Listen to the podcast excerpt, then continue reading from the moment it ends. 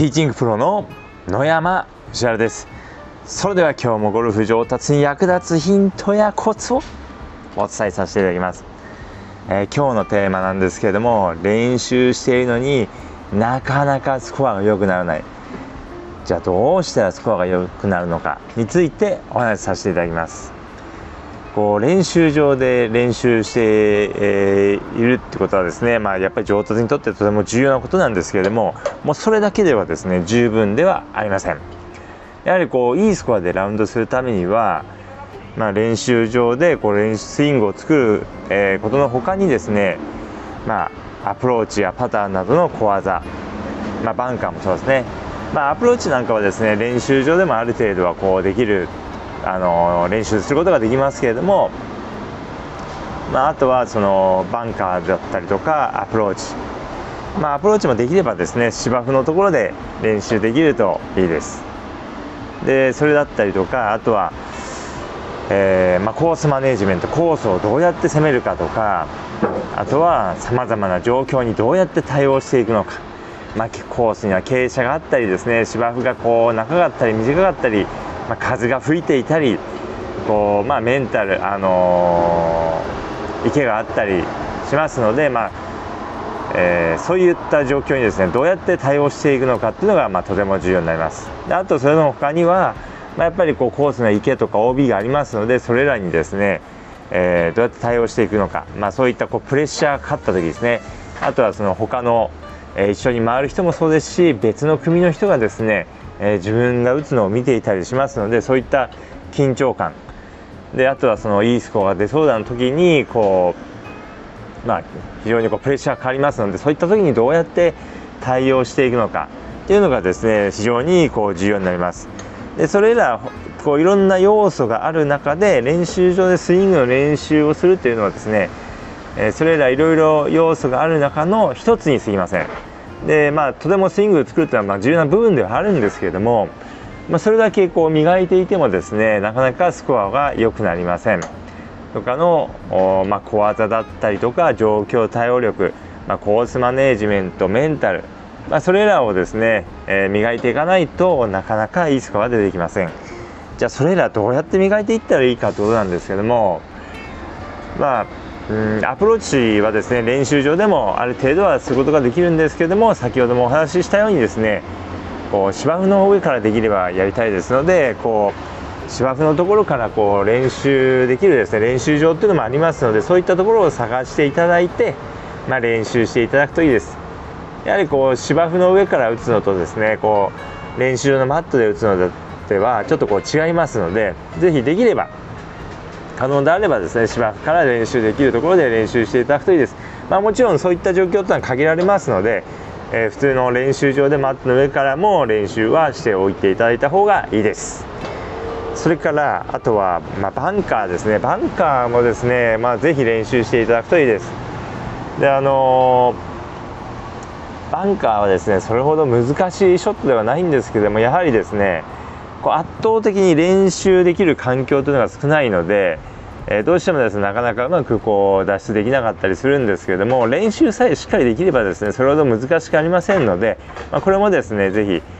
非練習できる環境、まあ、バンカーの練習ができる練習場とかを探していただいて是非練習していただければと思います。であとそれからですねうんバンカーの他にあとあといろんな状況対応力ですねまあ、傾斜だったりとか芝生の長い短い、まあ、風が吹いたりとかですね、まあ、そういったのにはですねどうしたらいいかってことなんですけども、まあ、やはりですねこうゴルフ場でプレーしていただくということですね。まあ、ゴルフ場にはいろんな傾斜があったりとか、えー、芝が長かったり短かったりしますんで、えー、ぜひですねそういうのを、まあ、そういったですねさまざまな、えー、状況からうまく出るようになるためにですねどんどんコースに行っていただくといいです。やはりこうラウンドする回数を増やすってことですね。こうそうすることによってですねさまざまいろんな、状況にですね対応する能力というのがついていきますので是非どんどんコースに行くようにしてください、まあ、コースマネジメントもですねこうやっぱりどんどんコースに行っていただくっていうのが非常に重要になります。でまあ、あのコースマネジメントティーグラウンドで、まあ、このホールどうやって攻めようかなっていうのを当然こう考えると思うんですけどもまあ、そのホールが終わった後ですね、まあ、終わってグリーンからですねティーグラウンドの方を、えー、見ていただいてこのホールの攻め方は正しかったかどうなのか、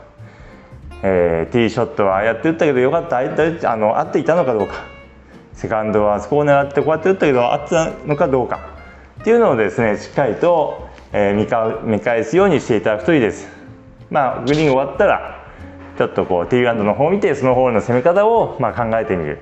ということをしていただくといいです。でこれもちろんですね次のホールに行ったらですね、まあ、それは一旦忘れていただくといいです。あのあんまりですねずっとこうそのことを考え前のホールのことを考えてしまいますとですねえー、集中して次のホールでティーショットを打つことができませんので、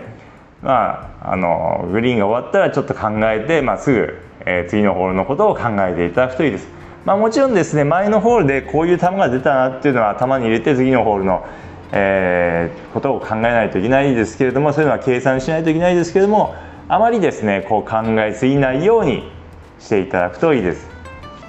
でそれからですね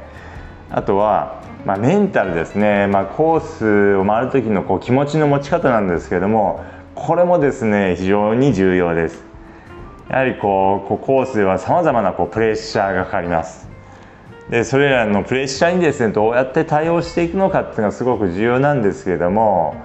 まあ、やっぱりそのどうしたらいいかというとですね、まあ、今に集中するということですね。もうまさにこれから回るホールこれから、打つショットにも集中していただくということです。前のホールでこうあのホールあの前のホールで短いショートパット外してもったいなかったなとか前のホール OB 打っちゃってもったいなかったなとかって思わずにですねもうこれから打つショットのことだけを考えるということです。もちろん先のことまあ、ティーグラウンド立ったらですねこのホールどうやって攻めようっていうのはこう考えるんですけども、まあ、その先のことをあんまり考えすぎるのもよくありません。例えばですねこのホールこうボギーで回れば100切れるなとかこのホール、えー、パーで回ったらベストスコア更新だなとかっていうのをですねまあそういうのはあまり考えすぎないようにしていただくといいです。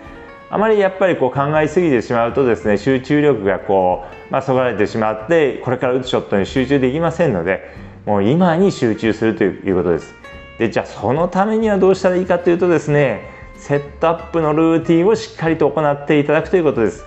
ボールを打つまでの手順ですね。これをですねこういつも通りの手順でいつも通りの時間をかけて行うようにしていただくといいです。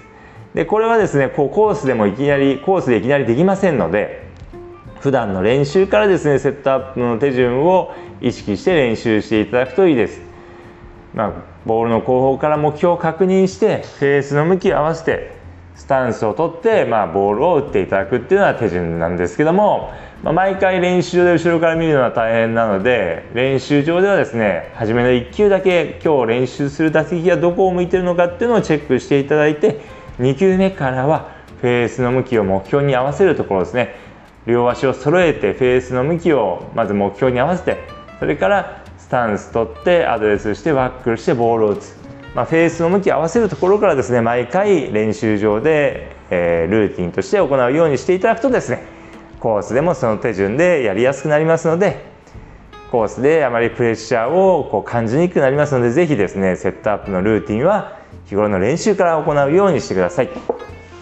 ということでですね今日は、ま練習してもなかなかスコアが良くならない、まあ、原因と対処法ということでお話しさせていただきましたけれども、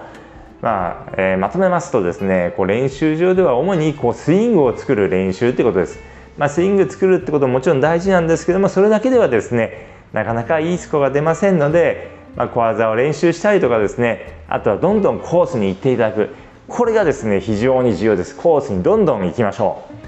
で特にもう今ですね、まあ、非常にこういい時期ですのでどんどんですねこうコースに行ってえーまあ、状況対応力とかコースマネジメントとかメンタルとかをですね磨いていただければですねいいスコアでラウンドできるようになりますのでぜひ練習場だけではなくてどんどんコースに行くようにしてみていただくといいです。ということでですね今日の音声はこれで終わりなんですけれども、まあ、とは言っても、まあ、コースのさまざまな状況にどうやって対応したらいいかわからない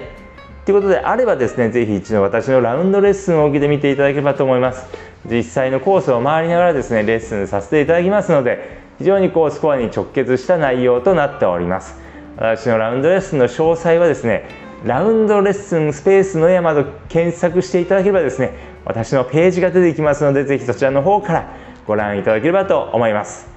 まあ、水曜日とですね土曜日の午後、まあ、ナイターですね、えー、でやっておりますのでぜひ、えチェックしてみていただければと思います。ということで今日の音声はこの辺で失礼させていただきます。